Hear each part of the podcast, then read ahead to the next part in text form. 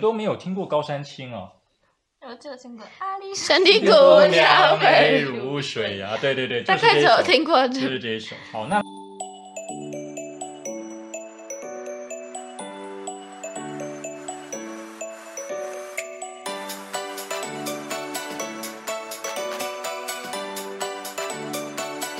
该听新闻喽。欢迎收听盒子与阿布布的青少年新闻周报。哎，大家这个晚安，大家好。哎，又来到每个礼拜的这个盒子与阿布布的这个新闻节目啦。啊，我是阿布，布丁的布。我是阿布，不列颠的布。我是盒子，我是盒子。嗯，我今天呢又在 Podcast 看到。嗯，他在介绍什么是聚光灯效应啊？那什么是聚光灯效应呢？就是，嗯，就是如果呢，就是你有什么特别的地方，你会感觉大家都看着你，哦，就好像那个咖啡的那个嘛，对，滴在你的衬衫上，然后你可能走出去，你就觉得大家都看着你。哦，原来这就是聚光灯效应。那要怎么样解决这个问题呢？啊，有个很简单的方方法，就是说，然后嘞，然后嘞，对，所以说然后嘞就会觉得比较好，就是没错。哦，原来如此。哎呀，那我们一样就是一则中文新闻和一则英文的新闻。今天的中文新闻好像跟火车的铃声有关，那我们交给阿布。高山青与周族古谣，成阿里山林铁专属进出站音乐。阿里山林铁及文资处改变林铁响亮的发车铃声。委托文化大学中国音乐系副教授王乐伦以及高山青邹族古调为主旋律，创作临铁车站专属进出站音乐。阿里山临铁及文资处副处长周恒凯说：“为改变有别于以往发车铃响亮的声音带来的紧张感，列车进站音乐以组曲方式呈现。”王乐伦将双管鼻笛奏出高山青作为主旋律，背景利用吉他伴奏融入如星空般的合成声响，将旋律逐渐放慢，让游客感受列车正和缓进站。出站音乐则是以邹族的古谣塔山为底，结合吉他、吉乐、钢琴、声乐，融合多样曲风，如火车迈着稳重的步伐出发。周恒凯说：“王乐伦曾参与陈澄波画作与音乐对话，被回归线下的油彩制作，多次到阿里山探勘及采访周族长老，对于林业及铁路文化有相当的认识。”我有一个问题，就是我觉得呢，那个列车进站的时候，他那个铃声不是应该就是要来提醒别人的吗？对呀。所以我觉得他原本的那个 响亮的声音，我觉得挺好的呀。对，就就是觉得，就是觉得他改变这样的声音会有怎么样的状况吗？可能就是别人没有发现，就感觉听了音乐嘛，就没有发现列车进站了。哦，所以你的意思是说，他那个音乐改的太好听了，哎，有可能让人家哎连到站的都没有注意到，这样是不是？对。你们有没有听过他这个铃声？我我还特地去。去下载下来给大家听一下哈，这个是我们先听一下那个临铁列车进站的音乐。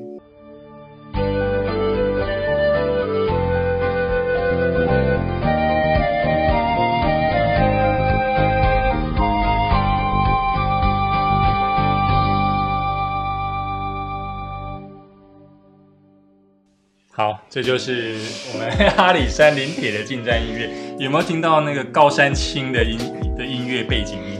有吗？对不对？我不知道高山青是什么。就是那个高山青，涧水蓝的那听起来挺高音的耶。我觉得很好听。对啊，挺好。原来你们都没有听过高山青哦。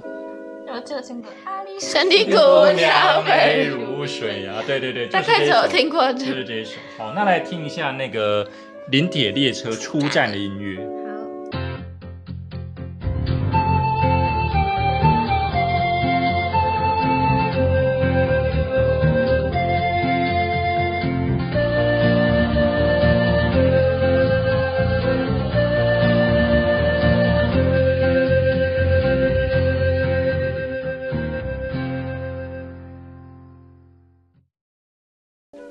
好如何？好吧，可能挺好的。你们有没有听到它背景其实有那个原住民在唱？有，我想呃，那个微微的很细我没有听到，听不到我觉得很好听而已。对啊，其实还其实还挺好听的、啊，嗯，所以盒子还有什么问题吗？没有任何问题，非常好。所以下一次啊，嗯下一次如果大家到那个阿里山去搭乘临铁的时候，哎，其实可以稍微听一下，这个是是不是它已经改成了新的铃声了？嗯，对，然后你们知不知道啊？就是那个类似像这样的铃声，其实在日本，日本的地铁是很出名的嘛。日本的每一站，就是它地铁的每一站，对，但是它的音乐也都有自己专属的音乐，对，所以它不会是那种制式的音乐。所以你如果去网络上去下载，其实也都有日本地铁每一站的进站音乐。那你要先去确定那一个站是什么的，就是音乐是什么，不然你听到忘记要上车。对啊，对对对，就是其实它它会接在它会接在它等一下那个广播的前面，就是他会先来一串音乐，然后接下来他就会说等一下要进站的列车是通往哪里的列车这样。可是那个呃，就是那很急促的那个发车铃的声音，不是他开门的时候，就快要关的时候它，就哔哔哔哔哔哔哔。哎，我老实说，就是我们其实有坐过阿里山林铁，都只有坐过那个去柱山，有没有看日出的那一小段？哦，因为其实阿里山林铁的起站是从嘉义市啊，对，它是从山下，它不是之字形吗？啊，对不对？哦它它它是走山的，它是走阿里，它是爬山上去的，中间会经过奋起湖啊，然后一一路到阿里山去了。我们坐的那一段都只有从从阿里山公园到那个柱山一小段而已，好像才一站或两站。然后我的印象没有很深呢，我也没有注意到它什么、什么很响亮的发车声。我只记得上上去的时候很冷，哦，对对对，因为那边的海拔高啦，然后又是一大早。好啦，那这个就是我们 中文节目的这就是我们今天的中文新闻的部分。那接下来来到我们的英文新闻。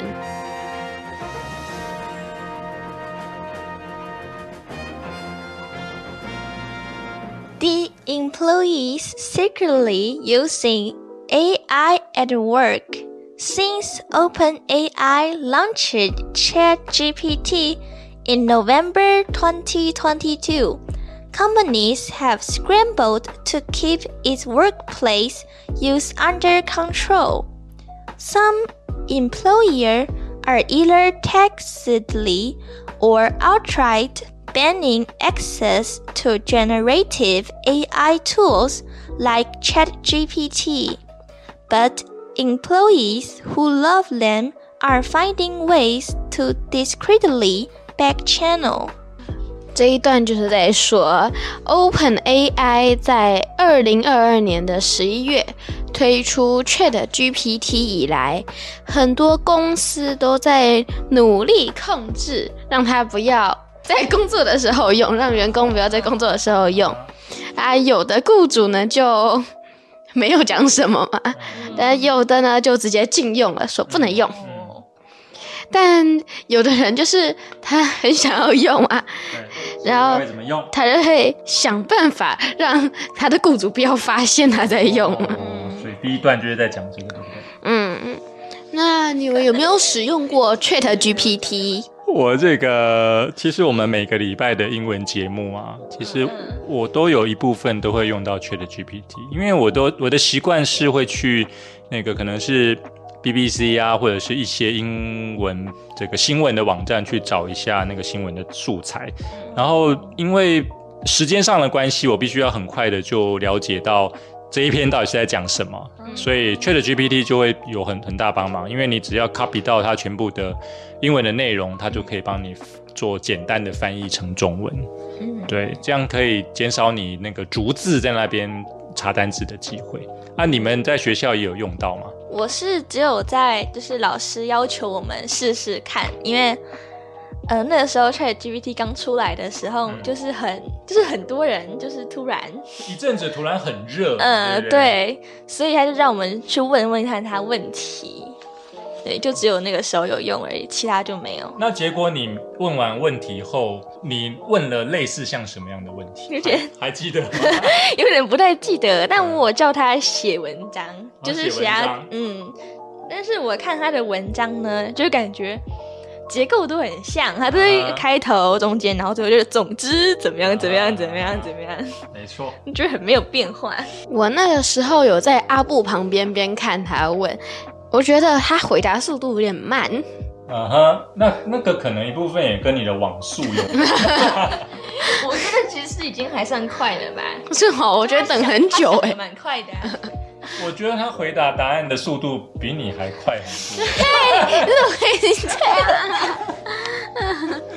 譬如说哈，我举个例子啊，如果你你你现在啊，你你现在请 Chat GPT 啊，以如何成为一个有自信的人为题，写一篇两百个字的文章，他大概二十秒内应该就可以写完了。请问，请问你二十秒内你 你用嘴巴讲就好了，二十秒内你讲得出来吗？可能讲不出来。对呀、那学校有没有规定啊？要可不可以使用 Chat GPT？因为那个时候只有刚开始 ChatGPT 刚出来的时候要我们用，然后后来就比较没有嗯在讲这件事情了。其实后来后来 Chat GPT 在应用上啊，其实面临到很大的问题，就是突然大家会有点对它产生恐惧，特别是学校，就是嗯，都用敲的，对，就是它如何。跟那个智慧财产权啊去做划分，因为其实 Chat GPT 所有的东西，其实它都有著著作权的，只是你不知道著作权是谁的。它不像说你有些你你去抄袭书啊、你知道那个书的作者，可是它因为它所有学习到的都是来自于世界各各地灌输给他的东西，所以你也不知道你抄到谁了。但是很有可能你，譬如说你运用了一个程式嘛，然后你画出了一个 A A I 造型的一个人工的图，但其实那一幅图。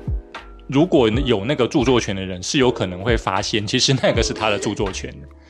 对，好了，那这这个太走太深了啦，但是最大的一部分应该就是学校会有点害怕，说所有的东西都不是出自于学生的脑袋了，那变成大家都对对他过过度依赖了，所以就开始去思考说要不要做限制。对，那甚至还有说资讯的治安的问题啊。那我们再接下来第二段。Whether the technology is explicitly banned, highly frowned upon, or giving some workers a coward leg up, some employees are searching for ways to keep using generative AI tools discreetly. The technology is increasingly becoming an employee back channel. In a February 2023 study by professional social network Fishbowl, 68% of 5,067 respondents who used AI at work said they don't disclose usage to their bosses. 这一段就是在说呢，不论是这项技术被明确禁止、 强烈反对，还是给一些员工秘密支持，一些员工都继续寻找，就是想办法使用它。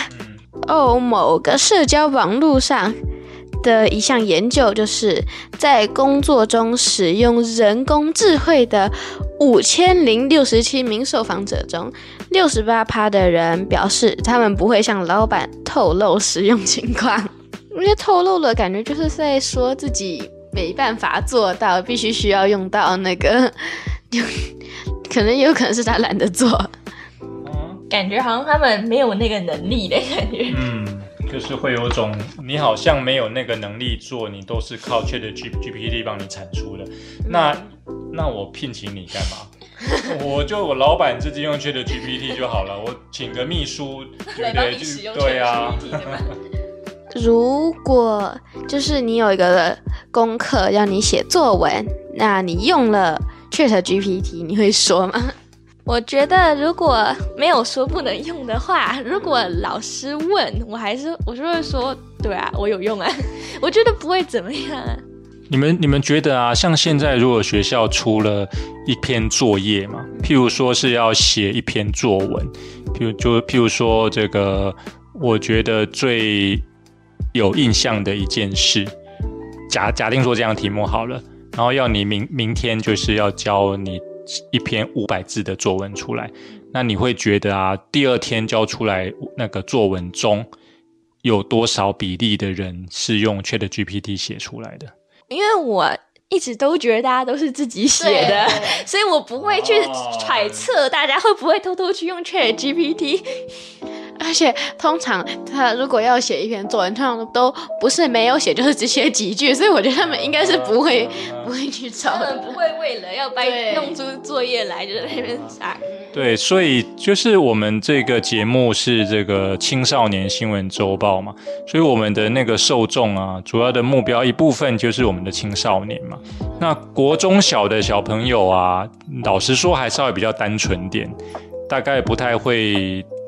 想到这一些呃奇怪 奇怪的方式，可是高中生或者是大学，特别是大学生，电脑使用的比率非常的高的人，我觉得这种的比率可能就有了。但是因为其实大就是大家都知道作文的程度在哪里，如果你根本就是写不出来，却写出一大堆看起来很厉害的东西，就很容易会感觉得出来啊。只是说，你你实际上去看 Chat Chat GPT 写出来的东西，如果你有稍微专业点人的人去看，你也会发现他写的东西会有点空，就他有点在绕着圈子转，但是又写不进核心的感觉。对他就是会被讲的好像煞有其事，但是又诶讲不到那个很专业的部分，他进不去，他只会在外面绕。那我们再来第三段。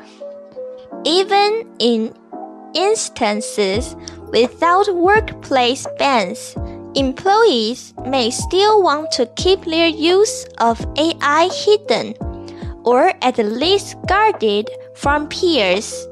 We don't have norms established around AI yet.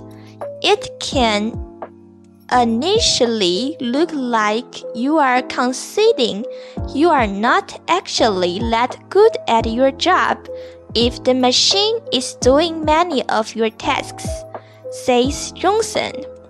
It's natural that people would want to conceal that.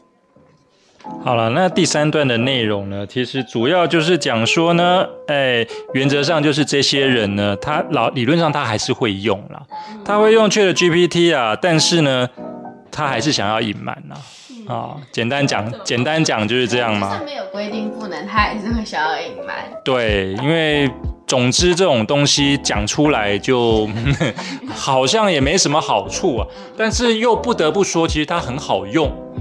大概就是这样今今今天整篇的三段呢，主题大概就是讲这个啦。可能未来啊，这个 Chat GPT 类似像这种的东西，AI 的技术啊，可能会越来越好，所以也就会有人会开始去担心说，会不会啊，人啊，最后对对，最后被 AI 所取代？那你们觉得啊，人最后会被 AI 取代吗？我觉得呢，感觉有一点不太可能啊。理由是什么？就是人还是总会给自己保留一点工作吧。哦，所以人最后还还是会，你你是说工作权会保留在人的手上，这样？就是人故意不给 AI 工作，对，不然真的会有很多人就没有工作，很多工作都没了吗？抢工作就把你毁了。对。哦，因为因为你你可以随时把电脑毁掉，是可以。我记得我之前有听那个唐凤，他有做过一个演讲，然后他里面就有讲说，这种 AI 的技术啊，它最后能不能取代人人脑，最大的关键在于你给不给他控制权。就是如果你没有给他控制权，最后的控制权都掌握在人的手上，就不会。对，就是你不会因为 AI，因为就譬如说，他有办法，他有办法去做出一个。武器，然后跟它怎么样，这个武器怎么样运作，会会让它比如说会爆炸什么的。只是最后按那一个钮是 AI 没有办法做的，对，那个最后的那一个决定在人的手上，就不会有那个问题，大概是这样。哦，我我就是觉得，我觉得人比较有创造力，就是人可以创造出新的东西，但是呢，AI 可能不行吗？其实像 Chat GPT 这种生成式的生成式的 AI 算是比较新的技术，所以它还算是有一点就是就是障碍在。对，但是其实有很多的 AI，像在绘图技术上，我觉得都已经快超越人脑了。对，因为就是譬如说，人每一个人的灵感都有限，可是当所有人的灵感都丢给电脑，它就可以创造出。对，是因为它能够加进去的那一些元素是你没有的，因为每一个工工程师都只有自己的脑袋嘛，所以你能够想到的也就是你能够想出来的，可是他拥有。你们这里面每一个人的脑袋，对，然后他再透过你们每一个人的脑袋去排列组合啦，去思考怎么样会走走走最好，去运算啊，他可以做出一个全新的产品。所以他就是一个很聪明、很聪明、很聪明的脑袋。对，所以其实是蛮恐怖的啦。对他完完全就好像在早年不是有那个西洋棋吗？就是对啊，最后人人就是输啊，就是输给电脑啊。对啊，因为电脑几乎不会犯错啊，它的每一步都是运运算过的。但我印象中后来也好像有人脑赢啦，对，所以就是很难讲啦。但是它绝对不是那么简单的，对。好，那这就是我们今天的新闻内容啦。有点像。嗯，所以呢？呃，所以虚掉了。呃，所以好了，今天那这就是我们今天的节目内容啦。那当然还是希望啊，大家在听完我们的节目之后啊，要记得啊，要除了下载收听之外，要记得帮我们订阅，同时要怎么样？要请盒子。喝。喝奶茶，喝奶茶，喝奶茶，喝拿铁，喝咖啡都好了哈。总之就是要给盒子跟阿阿布布多一点鼓励啦。哦，帮我们记得帮我们订阅我们 Podcast 频道，以及我们啊，还有我们 YouTube 的我是盒子的频道。哦，那让我们越来越进步啦。好，那今天的节目就到这里啦。好，下周见，拜拜，拜拜。拜拜，怎么词穷了呢？